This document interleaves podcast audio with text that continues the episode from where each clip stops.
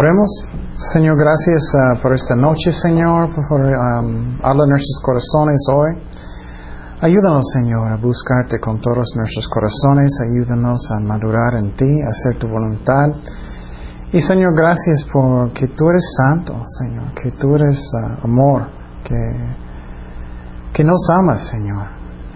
Señor, guíanos en tu voluntad, te pido que tu Espíritu Santo va a venir sobre nosotros ahorita, enseñarnos, Señor, tu palabra. En el nombre de Jesús, amén. ok, tengo mis lentes porque yo quiero ver más, más inteligente. no, es que este ojo dolía con el pupilentes, no sé por qué. Bueno, ok. Semana pasada miramos una película de uh, católicos. Y entonces, ¿qué son algunas cosas que, uh, bueno, el tema para hoy es la santidad de Dios, la santidad de Dios. La santidad de Dios. Y la razón, vamos a estudiar la santidad de Dios primero antes del Evangelio, es que lo que pasa es que cuando personas no entienden la santidad de Dios muy bien, ellos piensan, ah, yo no, yo no necesito a Dios porque soy más o menos bueno. No maté un, vecino, más o menos estoy bueno con mi abuelita, entonces voy al cielo. Eso no es cierto. Entonces, pero cuando tú entiendes muy bien la santidad de Dios, vas a realizar, hoy necesito Jesucristo. Y una cosa que vamos a aprender más adelante es ¿qué, qué es el propósito de la ley? ¿Alguien sabe? ¿Qué era? La ley era para enseñarnos a reconocer que somos pecadores necesitamos la gracia. Exactamente. Entonces, el propósito de la ley es para enseñarnos que necesitamos Jesucristo. Pero muchas personas, muchas religiones, los católicos son confundidos. La ley, por ejemplo, si tú piensas estás siguiendo los diez mandamientos perfectamente bien y que eres santo, estás confundido. No entiendes la santidad de Dios, no entiendes la verdad, el propósito de la ley. La ley es como un espejo. En la, en la mañana, que, cuando voy a levantar, mi, pelo es como así. mi nariz está chueco y todo, y necesito rasurar y, todo. Y estoy mirando en el espejo y no estoy mirando, ¡ay, qué bonito! No, estoy diciendo, ¡ay, tengo que arreglarme algo! Es lo mismo con la ley. Cuando miras la Biblia, tú, tú miras la ley que dice que hoy siempre tienes que amar, tienes que hacer eso, no debes tener otros ah, dioses. Y vas a pensar, hoy necesito Jesucristo. Eso es el propósito de la ley. Especialmente cuando sabes la santidad de Dios realmente como Él es. y entonces, Ah, semana pasada, ¿qué puedes ver, eh, por ejemplo, en, esa película de los católicos? ¿Qué podemos ver cuando estás mirando la santidad de Dios comparando con el hombre? ¿Alguien tiene una idea de eso? ¿Cómo ellos son confundidos? Los rituales, los rituales que hacían ellos. Sí, eso es un buen ejemplo. Ellos piensan que si ellos van a hacer algunos rituales, que ellos pueden alcanzar a Dios. Eso no es cierto. Vamos a ver que la diferencia que Dios y nosotros, la santidad que yo tengo y Dios, es infinito. Es infinito. Personas que piensan, no, yo puedo alcanzar. Esa es la doctrina de los católicos. Ellos piensan, ok, si voy a hacer los sacramentos, si voy a portarme bien, si puedo llegar hasta el punto antes del tiempo que voy a morir, espero que no, soy suficiente santo para que no necesito pasar en purgatorio tanto tiempo. es lo que ellos enseñan. Entonces, el Evangelio de los católicos es uno que, que explica cómo yo puedo portar bien, yo puedo entrar en el cielo. La Biblia no enseña eso.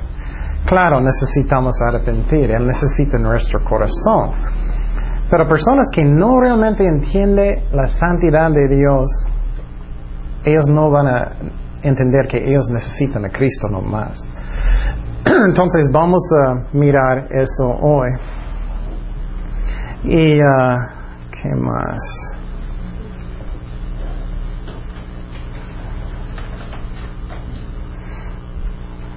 Okay. Y para explicar poquito del Evangelio de los católicos, ¿alguien recuerda eso de, la clase de sectas? ¿Alguien quiere decir? Empieza con el nacimiento del bebé y qué pasó en ese tiempo. Tienes un bebito, ¿qué vas a hacer? Vas a llevarlo a la iglesia, ¿no? Para bautizarlo, ¿no? ¿Qué, qué pasa cuando vas a bautizar un bebé? Ellos enseñan qué? Que con, esto, con, el pecado, con el pecado o sea, que tenían esa eh, el pecado original. Sí, exactamente. Y lo que pasa es ellos piensan es cuando nace de nuevo y empieza la vida y los sacramentos no voy a eh, enseñar muchos detalles, pero es un sistema de, ¿cómo se dice performance? Como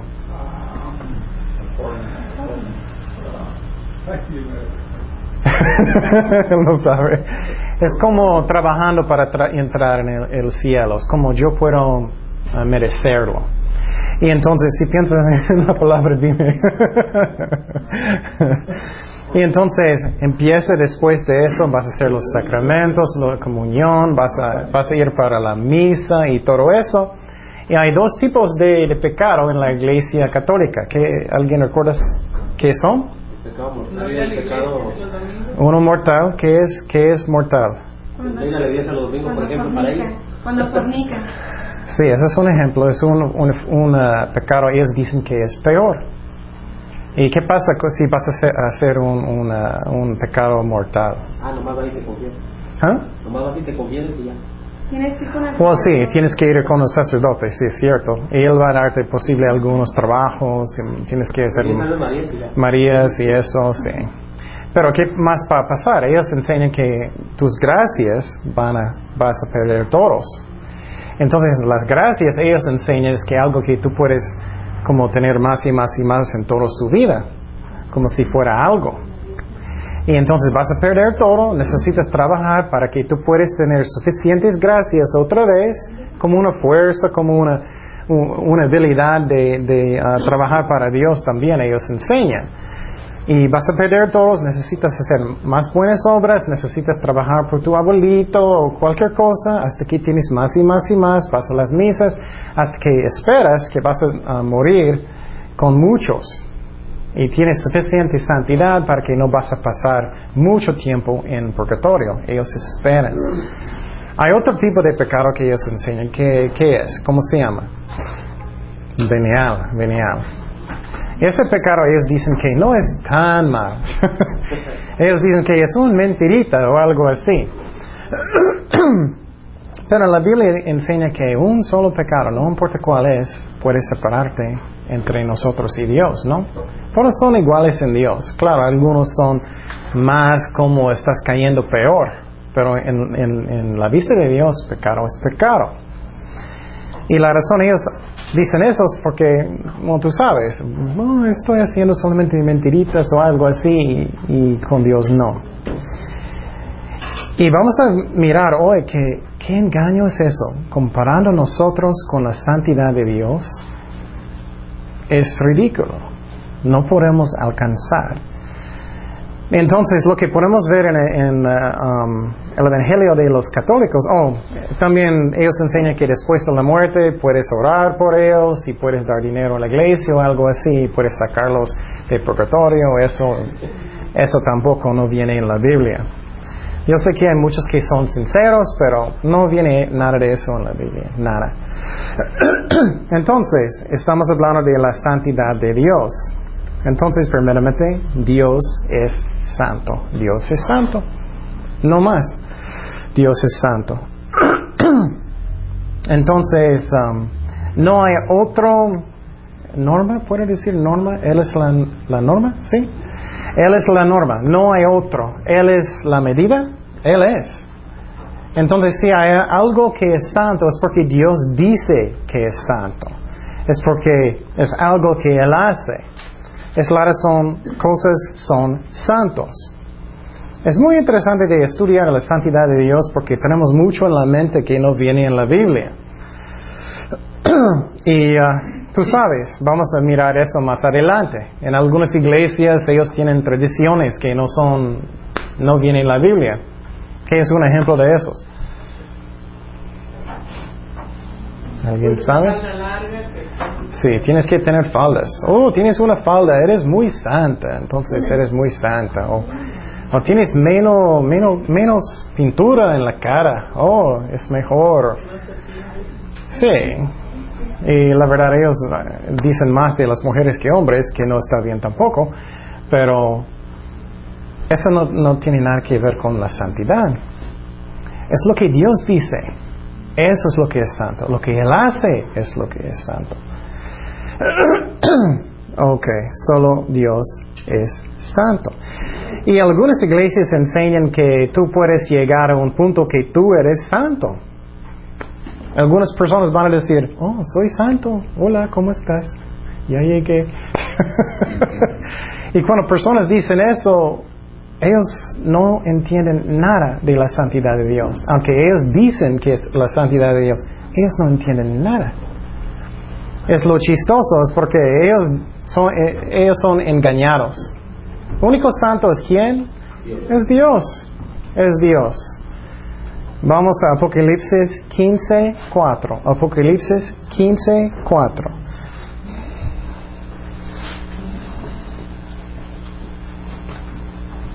Apocalipsis 15, 4.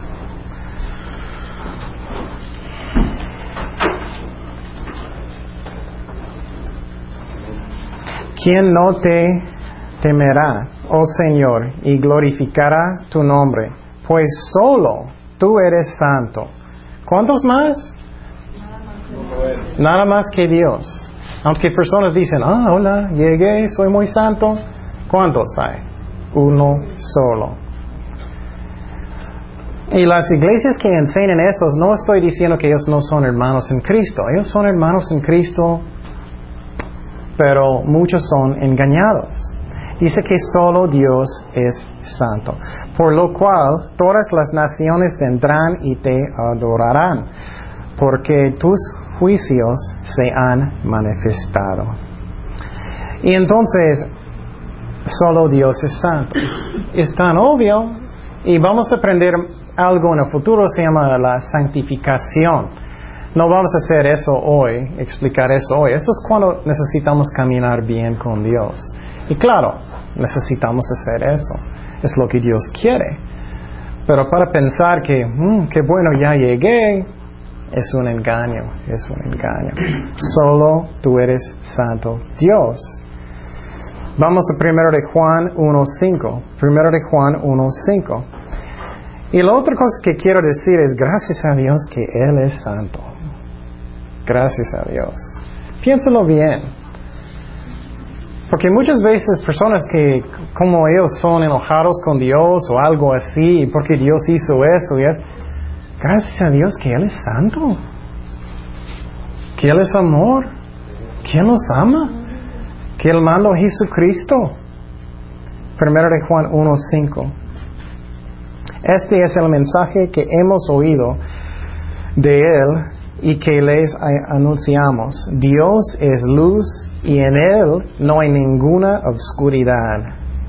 Ninguna obscuridad. Ni uno, ni un pedacito. Nada de nada de nada. Dios es puro. Nada de nada de obscuridad. Obscuridad.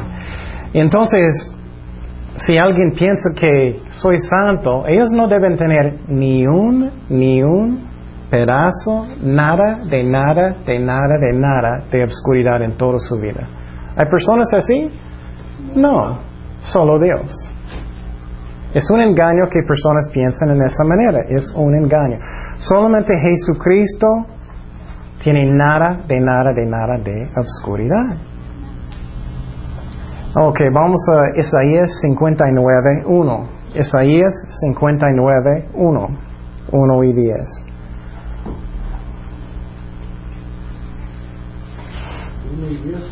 Sí, Isaías 51, 1. Oh, perdón, 1 y 2.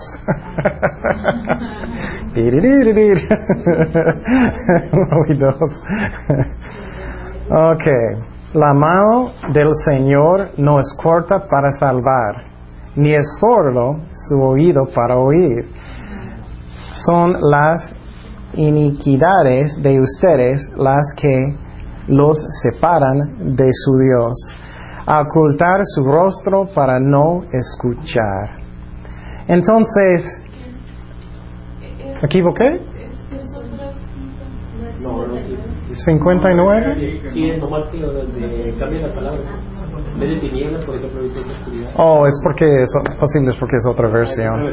Sí, es otra versión. Pero, ¿no entiendes? Que no se ha tocado la mano de Jehová. 1960. Isaías 59. 59. Y aquí que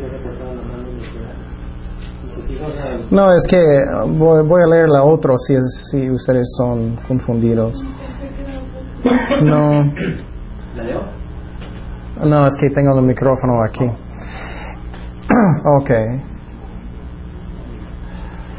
59, 1 y 2. He aquí que no se ha acordado la mano de Jehová para salvar, ni se ha agravado su oído para oír. Pues vuestras iniquidades han hecho división entre vosotros y vuestro Dios, y vuestros pecados han hecho ocultar de vosotros su rostro para no oír. Entonces eso es otra versión nomás. Es porque es más fácil para mí para leer también. Pero es más moderno, es la razón. Pero básicamente lo que está enseñando es que hay una, hay una separación entre Dios y nosotros. ¿Y qué es la razón? Hay una separación. ¿Alguien sabe? Por el pecado. Entonces tenemos un Dios que Él es santo, puro, infinito. Y tenemos nosotros. Y tenemos una división entre nosotros y Dios, que es infinito. Entonces, para una persona para decir que oh, voy a alcanzar, voy, a, trabajar para entrar en la presencia de Dios, voy a hacer mu- muchas buenas obras, ellos no entienden la santidad de Dios. Es algo que es infinito. Dios es puro, completamente santo. Nosotros no. Entonces dice aquí que tenemos una separación. Entonces el problema es que ¿cómo podemos llegar con Dios? ¿Cómo podemos? Eso es cuando viene la religión, ¿no? Entonces, ¿qué, hacen las religiones? Que ellos dicen que tienes que, tocar en las puertas, los testigos de Jehová, ¿no? Que, que son otros ejemplos. Tienes que hacer muchos Marías, ¿no? ¿Qué más? Penitencias, ¿Ah? penitencias. Sí, penitencia, ¿qué más? ¿Hay otro? Muchísimos, ¿no? Entonces, ellos están tratando de alcanzar a Dios, pero Él es santísimo. No podemos. No podemos. Personas no entienden la santidad de Dios. No entienden. y tú dices, pero los ángeles, eh, Dios llamó a ellos santos. También ellos llaman a, a- a los cristianos santos. ¿Qué es la razón que Dios llama a ellos santos? ¿Alguien sabe eso? Porque Él nos, nos justifica para poder tener comunión con Él. Ajá, exactamente. Para poder estar con Él. Sí, sí, es cierto, pero hay una palabra que se llama santificación, santificado. Eso significa que somos apartados para Dios. Entonces la razón que somos santos es porque es a través de Dios mismo. No es porque, hola, soy quien, ya. ya llegué, soy santo. No es eso. Es porque es a través, de Jesucristo. Es entonces, mientras estoy siguiendo a Jesucristo, también a través de su sangre somos santos. Y los ángeles, ellos son santos porque ellos son apartados para Dios también. Todo lo que es santo viene de Dios. Todo. El diablo pensaba, oh, yo puedo ser como Dios, yo puedo alcanzar como Dios. Pero no puedes. Entonces, la medida entre los hombres y Dios, y Dios en la santidad es infinito. No podemos, no podemos alcanzar eso. y una cosa que es muy importante, y vamos a hablar más de eso en el futuro, es que muchas iglesias tienen diferentes ideas de la santidad. Pero a Jesucristo no le gusta. Él no le gusta cuando ponemos reglas sobre personas que no vienen en, en la Biblia. ¿Qué es un ejemplo en la Biblia? ¿Alguien sabe uno? Por ejemplo, en, en- cuando los fariseos imponían leyes sobre las leyes de Dios. Exactamente, exactamente.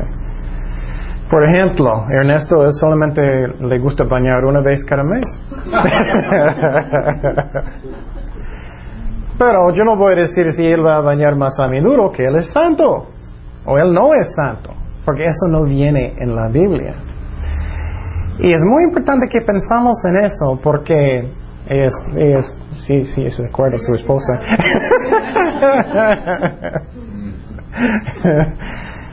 y es muy importante que no ponemos reglas sobre personas que no vienen en la Biblia. Es muy importante que no decimos, oh, ellos no son tan, santos como yo, porque ellos no tienen mis reglas, porque a Jesucristo no le gusta eso. Vamos a Mateo 15, Mateo 15, versículo 1. Mateo 15, 1.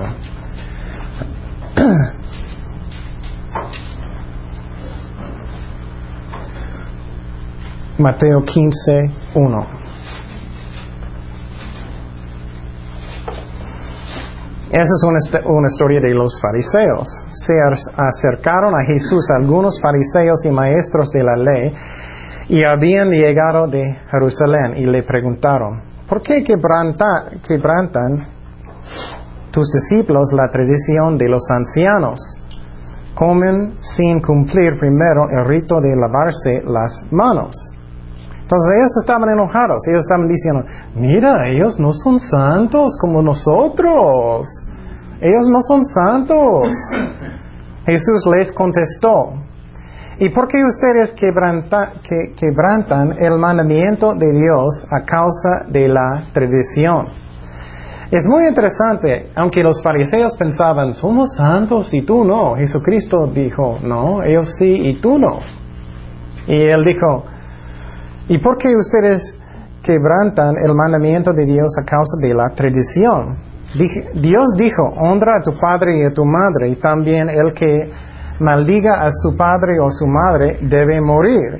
Ustedes, en cambio, enseñan que un hijo puede decir a su padre o su madre, cualquier ayuda que pudiera darte, ya te he dedicado como ofrenda a Dios.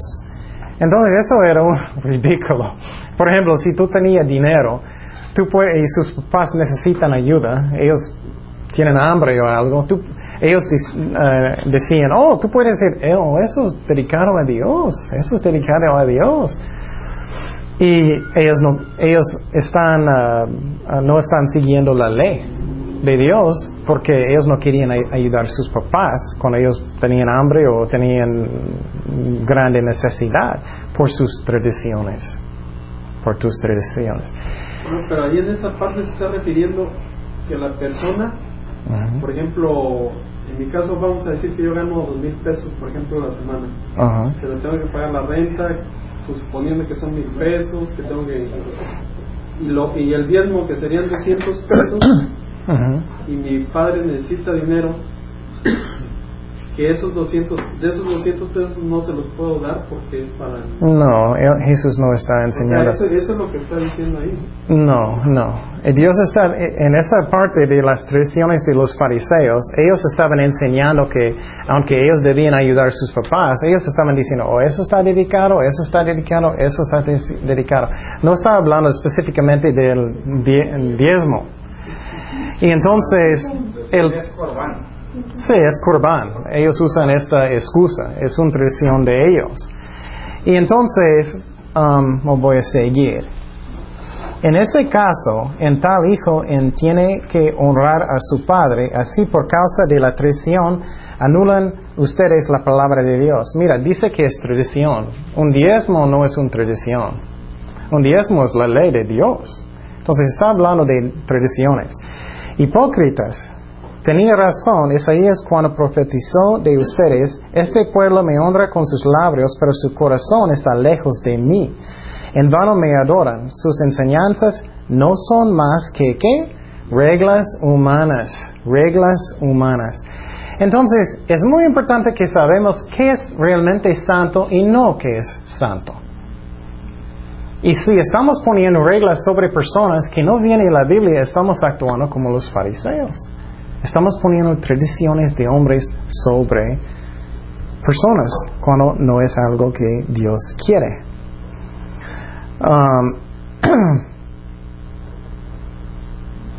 otro ejemplo es algunas iglesias que dicen que, oh, no puedes tocar la guitarra.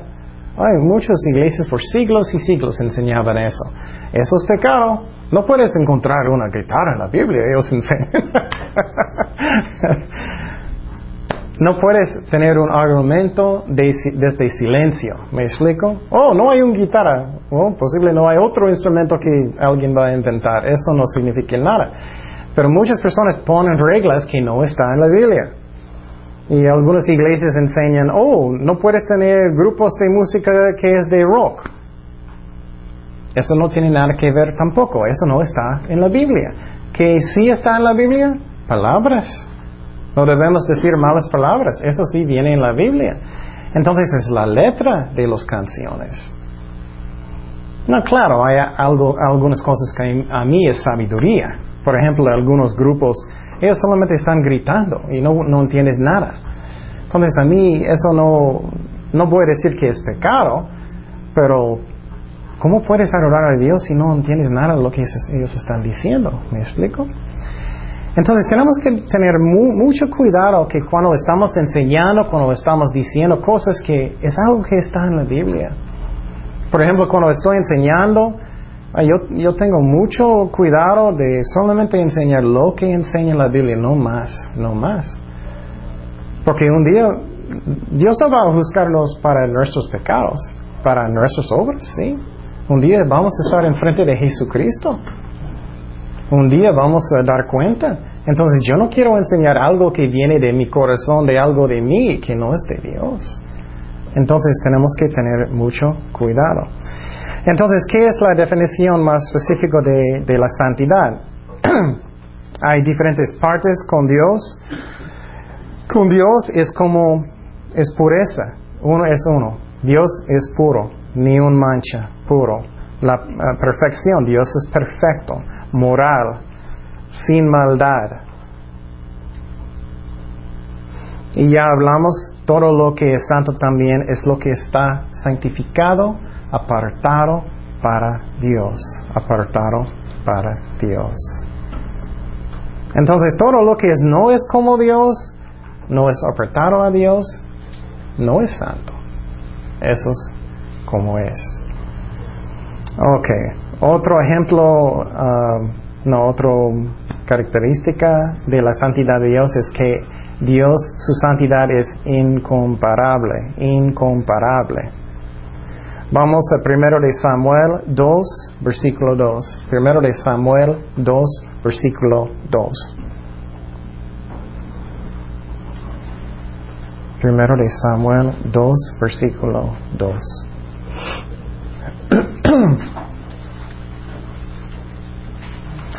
Nadie es como tú, el Señor. No hay roca como nuestro Dios.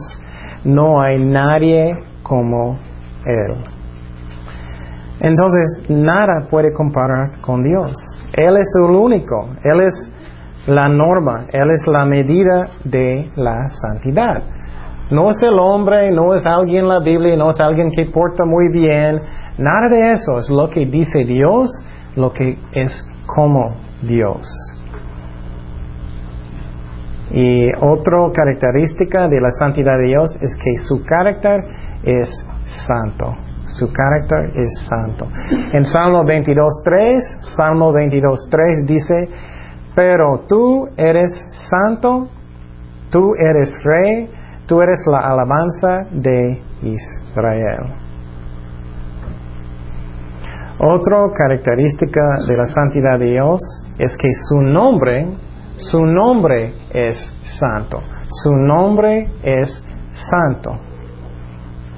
En Isaías 57, 15, Isaías 57, 15, me gusta mucho estudiar estas cosas porque tu visión, cómo es Dios, va a abrir muchísimo. Su nombre es santo. Dice en Isaías 57, 15, porque lo dice el excelso y sublime, el que vive para siempre, cuyo nombre es santo. Yo habito en, un lugar santo y sublime, pero también con el contrito y humilde de, espíritu, para reanimar el espíritu de los humildes y alentar el corazón de los quebrantados. Entonces dice, dice aquí que su nombre es santo. También en, uh, en Lucas 1.49, Lucas 1.49, eso es cuando María estaba adorando a Dios. Dice aquí, porque el poderoso ha hecho grandes cosas por mí, santo es su nombre. Santo es su nombre. Ok. Y uno por uno, el Padre en la Biblia. El Padre se llama Santo también. Su nombre es Santo. Juan 17, 11. Juan 17, 11. Una y otra vez Dios dice que Él es Santo. Constantemente en la Biblia. Entonces Dios, creo que Dios quiere que sabemos que Él es Santo, ¿no? sí, Él dice tantas veces. Juan 17, 11. Ya no voy a estar por más tiempo en el mundo, pero ellos están todavía en el mundo. Él está orando con el Padre. Y yo vuelvo a ti. Él dijo que, Padre Santo, protégelos con el poder de tu nombre, el nombre que me diste, para que sean uno, lo mismo que nosotros. Entonces, el nombre de Dios, el Padre, es santo. Y una cosa que para mí personalmente que me molesta mucho es cuando ellos llaman, llaman el Papa el Santo Padre. Eso a mí es blasfemo. Blasfemia. Perdón. Blasfemia, porque ese es el nombre de Dios. Es el santo nombre de Dios. Entonces, no puedes llamar nadie Santo Padre aquí. Es el nombre de Dios, del Santo Padre. El Hijo también la Biblia enseña, se llama Santo. Hechos 3.14, Hechos 3.14. Eso es cuando los discípulos estaban orando. y dice, rechazaron el, al santo y justo y, pidieron que se indultará a un asesino. Asesino. Perdón. ok. ok, entonces Él es santo y justo. Entonces Dios, uno y otra vez, uno y otra vez, Dios es santo, Dios es santo. ¿Qué es una razón que Dios siempre necesita decir eso mucho? ¿Qué hace el diablo? ¿Qué hace? Para que no se nos olvide. ¿Eh? Para que no se nos olvide. sí, a veces muy duro, ¿no? Pero ¿qué es una razón en, en la guerra espiritual? ¿Alguien tiene un ejemplo que puede pensar? Por ejemplo, ¿por qué Dios hizo eso? ¿Por qué Dios no me ayudó con eso? ¿Por qué eso está pasando? Y, Dios, y el diablo le gusta mucho meter cosas en la mente no, Dios no es tan bueno. Mira, él, él, no, él no me ayudó con eso. ¿Por qué tengo esa prueba? ¿Por qué esa persona murió? ¿Por qué hay tantos problemas? El diablo le gusta meter eso en la mente muchísimo. Pero Dios es santo. Vamos a mirar que Dios no puede ser nada que no es santo. Él no es capaz. Yo soy capaz, pero Dios no. Y en el cielo, eso me, encanta, en el cielo no vamos a tener, no vamos a, tener capaz tampoco. Vamos a, vamos a ser santos como Dios en el cielo. Vamos a, ser, a estar apartados como Dios, para Dios, pero no vamos a poder de pecar en el cielo. Eso sinceramente es mi favorita cosa que estoy pensando en el cielo. Que ya no más, ya no más vamos a tener la naturaleza para pecar. Nunca. También el Espíritu Santo se llama Santo, claro. Dice en Efesios 4:30, Efesios 4:30, Efesios 4:30, no agravien, agravien al Espíritu Santo de Dios, con el cual fueran sellados para el día de la redención. Y entonces el Espíritu Santo es santo también.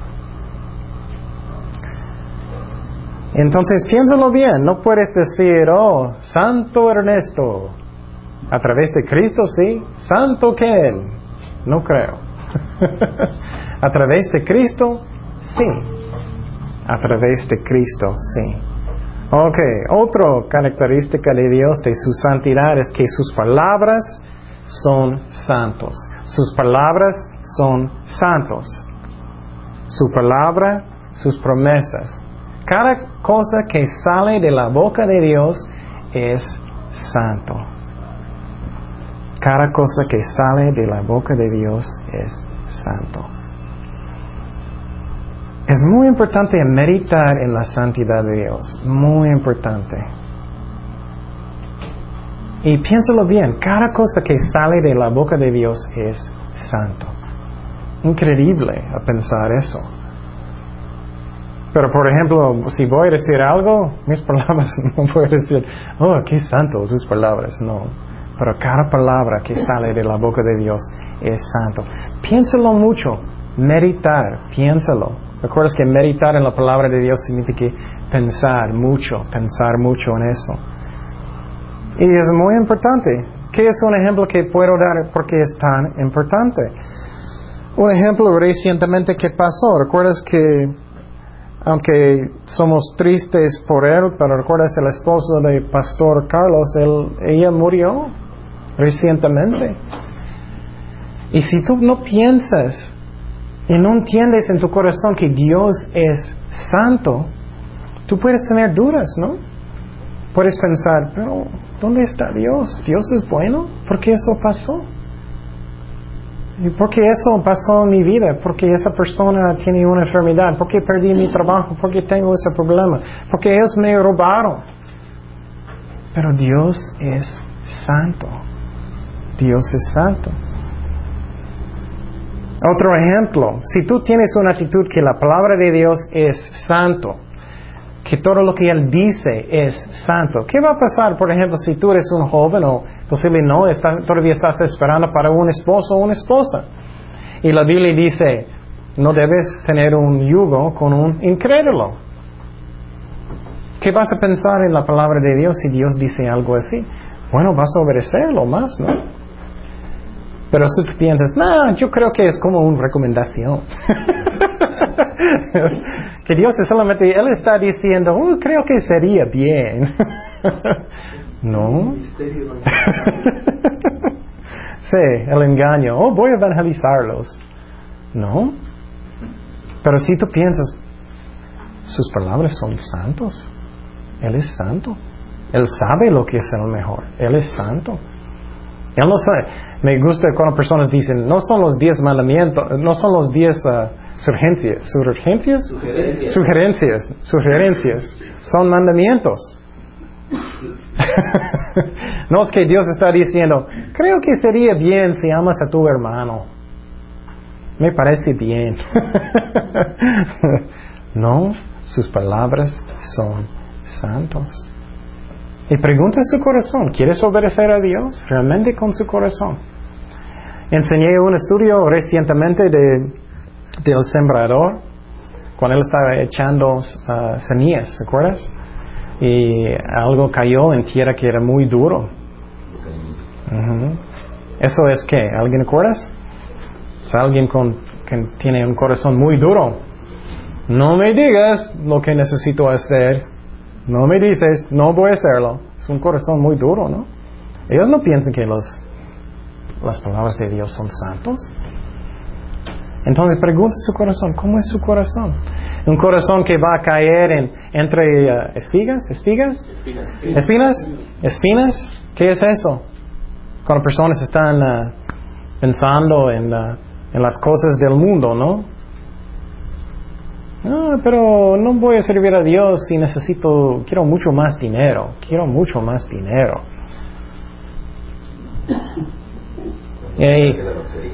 ¿Ah? Cuando me saque la lotería. Cuando me saque la lotería. lotería. Es como ganar un boleto y gano, gano mucho dinero. Oh, sí, sí, sí, sí, es cierto. Sí, sí. Otro ejemplo es cuando va a caer en tierra que tiene muchas piedras y crece muy rápido. Posible que ustedes han mirado, ¿no? Ellos son, oh, quiero hacer muchísimo para Dios, muchísimo para Dios. Y la Biblia enseña que el sol vino y está Ellos tienen pruebas. Ellos enojan con Dios. Oh, me tratas así, ya, no voy a la iglesia. O yo no voy a servirte. Ellos no están pensando que, que Dios es santo, ¿no? Que sus palabras son santos, que Él sabe. Entonces, ¿cómo es mi corazón? Y otro puede caer en, tierra que es buena, que es muy buena. Pregunta su corazón. Tengo un corazón que, que es sensible para hacer lo que Dios dice. Siempre estoy como así, mm, posible mañana. Necesitamos tener un corazón que quiere buscar a Dios. Las palabras de Dios son santos. Sus promesas son santos. Cada palabra que sale de la boca de Dios es santo, gracias a Dios. Sus promesas son santos.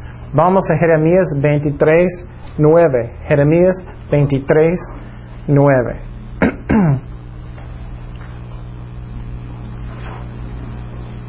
Jeremías 23, 9. En cuanto a los profetas, y se me, y se me eh, estremecen los huesos, y de sus santas palabras hasta parezco un borracho, alguien dominado por el vino.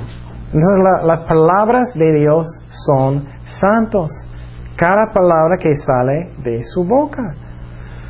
Vamos a Salmo, perdón, Salmos 105. Uh, Salmo 105, versículo 42. Salmo 105, versículo 42. Me encanta que Él llama sus promesas santo. Es una santo promesa. Ciertamente Dios se acordó de su santa promesa que hizo a su siervo Abraham. Entonces, cuando Dios hace una promesa, eso es algo santo, puro, sin mancha. Eso me encanta porque Dios va a guardar sus palabras. Si Dios dice que Él va a proveer tus necesidades, es algo santo, Él va a hacerlo. No para que tú puedas tener la más grande casa en la ciudad, pero lo que tú necesitas. Posible es una bicicleta. Entonces, tus necesidades. Las promesas de Dios son santos. Y eso yo puedo tener paz en mi corazón porque es algo santo. Sus pensamientos también. También son santos. También. Él no tiene nada impuro, nada de nada de nada. Posible tienes algo en su corazón. Y, y hay una promesa en la Biblia y Dios está hablando de su corazón. Sus promesas son santos. Y el más importante promesa a mí en la Biblia es que, que Él va a llevarnos al cielo, ¿no? y entonces como algunos de nosotros, eh, posible, posible voy a venir mañana, pero no sé. Puedes imaginar que tú eres esperando un rapto ya y Dios es, eh, bueno, posible. ¿No? Sus promesas son santos, santos. Su palabra es santo. Su palabra es santo. Yo recuerdo en el pasado personas llamaron la Biblia más la Santa Biblia. Y hoy en día siempre solamente decimos la Biblia. Me gusta más diciendo la Santa Biblia, porque es santo. Es que recuerdo que es santo. Cuando tú tienes eso en la mano es algo santo. Son las palabras de Dios. No es cualquier libro. yo recuerdo, es triste, no voy a decir nombres, pero yo recuerdo un, un, uh, un señor, él, él, dijo, oh, yo voy a leer la Biblia. Yo pensé, ay, qué bueno, qué bueno. Pero él estaba leyéndolo como si fuera como un, una novela o algo. Como él, sí, como una, ¿cómo? Como un cuento. Él era, oh, ya terminé. ¿Hay otro? no, es algo santo. Son las palabras de Dios. Vamos a Romanos 7.12. Romanos 7.12. Romanos 7.12. Concluimos pues que la ley es santa y que el mandamiento es santo, justo y bueno. Entonces las palabras de Dios son santos. Por ejemplo, si voy a escribir una carta a mi mamá, mi mamá no va a decir, uy, mira qué santo esta carta. Sí, es ridículo, ¿no? Pero la Biblia es una carta que Dios escribió para nosotros y sí es santo.